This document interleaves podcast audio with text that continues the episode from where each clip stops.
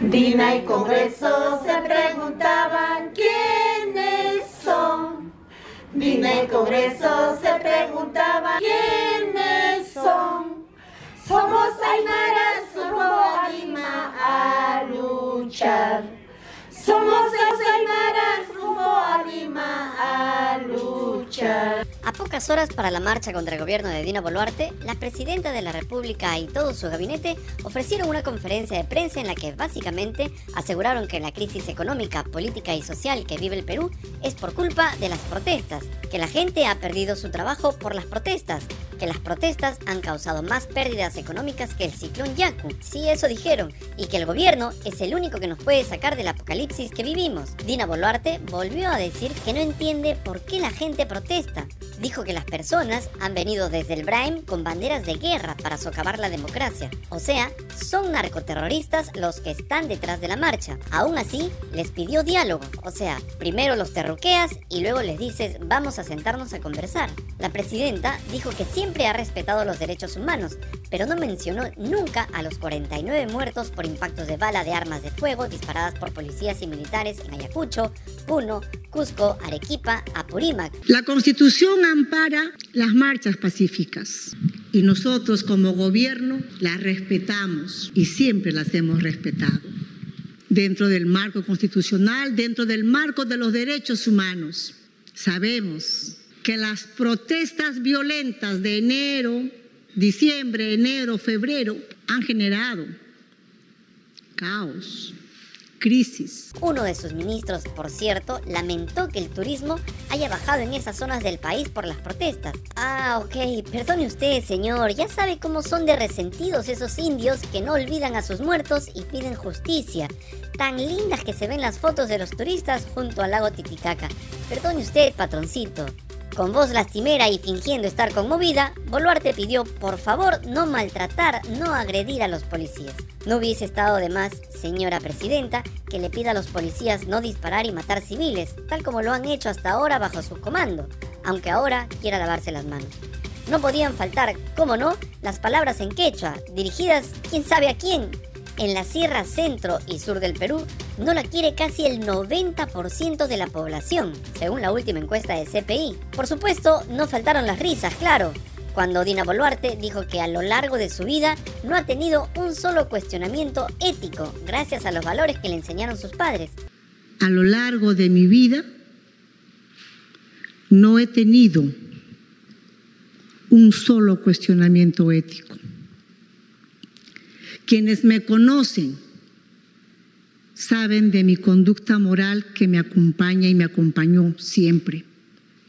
Legado que agradezco a mis padres. ¿Qué dirían sus papacitos, señora mandataria, si supieran que usted se quedó con los 17 mil soles que se recaudaron para la refacción de una iglesia en su pueblo natal de Chalhuanca y que nunca fue reparada? Por cierto, recién hace pocos días usted tuvo que devolver el dinero según informó César Hildebrand, confirmando así que efectivamente se había quedado con los 17 mil soles. Usted ha demostrado ética, señora Boluarte, pero si miente constantemente, como cuando dijo que no conocía a Henry Shimabukuro, su financista de campaña, o a Maritza Sánchez, su secretaria, que le llevaba su agenda que según usted nadie le manejaba porque siempre caminó sola en campaña y nadie le dio un sol. Todos los videos y las facturas ya la desmintieron, señora presidenta. ¿De qué ética habla mandataria si usted es la coautora de un libro que es una copia es producto de un plagio que espantaría al propio César Acuña si éste lo hubiese leído, cosa que no va a ocurrir, claro. Pero luego de ser rebajado a la categoría de texto por su cómplice Otárola, usted fue más abajo todavía y ayer dijo que no era un libro, sino una monografía, donde usted solo compiló las normas legales mínimas sobre derechos humanos, nada menos. Casi dos semanas después de haberse escondido bajo la cama por este nuevo escándalo, usted justificó el engaño diciendo que el libro nunca tuvo la intención de ser un libro. Y prueba de ello, dijo, es que no se publicó, no se comercializó y no se ofreció al público. En relación a la publicación, debo precisar que fue un texto de carácter monográfico que reunió a varios abogados de entonces, hace casi 20 años. Nunca tuvo la intención de ser un libro como malintencionadamente se dijo. Y prueba de ello es que no se publicó No se comercializó ni se ofreció al público. Bueno, la presidenta nunca se defendió de la acusación de copia, no lo pudo negar y ahora dice que no fue un libro. Y entonces, señora presidenta, ¿por qué lo consignó como un libro de su autoría en su CV para ganar más puntos cuando postuló a un puesto en una institución del Estado? ¿Eso es ético y moral? ¿Y usted tiene la cara de decirle a los peruanos que no protestemos porque vamos a dar malas señales a los inversionistas extranjeros y espantar a los turistas? Por donde se le mire, usted es un pésimo ejemplo de persona, de política, de ser humano, señora presidenta. ¿En serio no sabe, señora Boluarte, por qué la gente saldrá hoy a protestar? Porque usted le mintió a los peruanos. Dijo que se quedaría hasta el 2026 cuando su deber era ser un gobierno de transición, luego del desastroso gobierno de Castillo del que usted formó parte como vicepresidenta y ministra.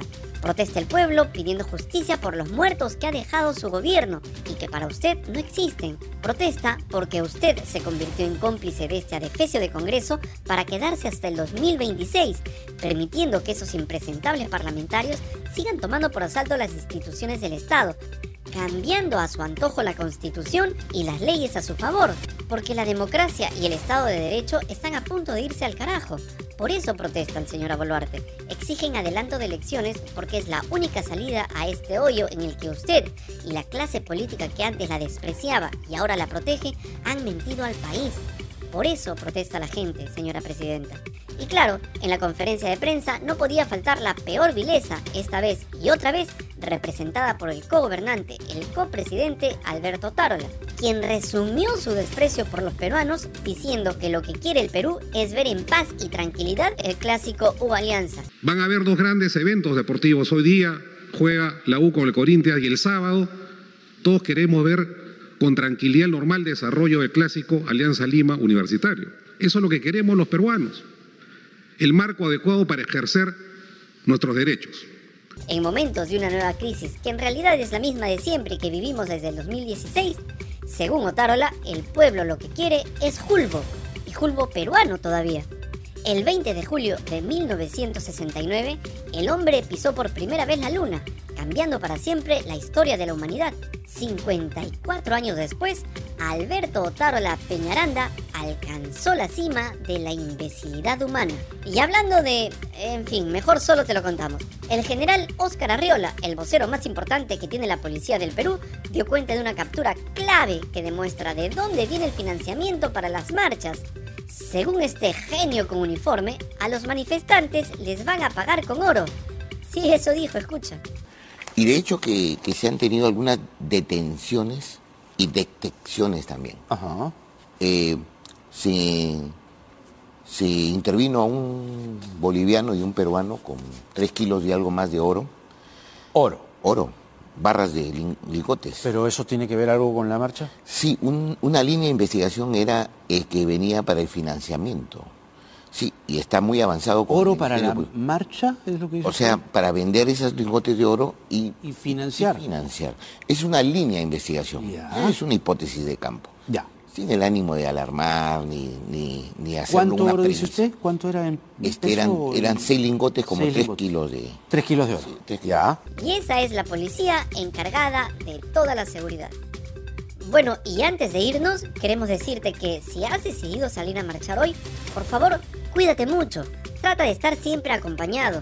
Permite que las brigadas de rescate y auxilio hagan su trabajo. De producirse algún acto vandálico, aléjate y no participes. Respete el derecho que tienen todos a la protesta y a manifestarse. No tienes que estar de acuerdo con todo lo que exigen otros grupos como parte de su plataforma de lucha, pero recuerda que todos tienen algo en común, la defensa de la poca democracia que todavía nos queda. Cuídense mucho, por favor. Esperamos encontrarnos mañana todos sanos y salvos. Y ya sabes, si te gusta nuestro programa, dale like, comparte el video, suscríbete al canal, tócanos la campanita para ser amigos y sobre todo, gracias por seguir yapeando y plineando. Nos ayudas mucho. Listo, pelado. Ponte las zapatillas.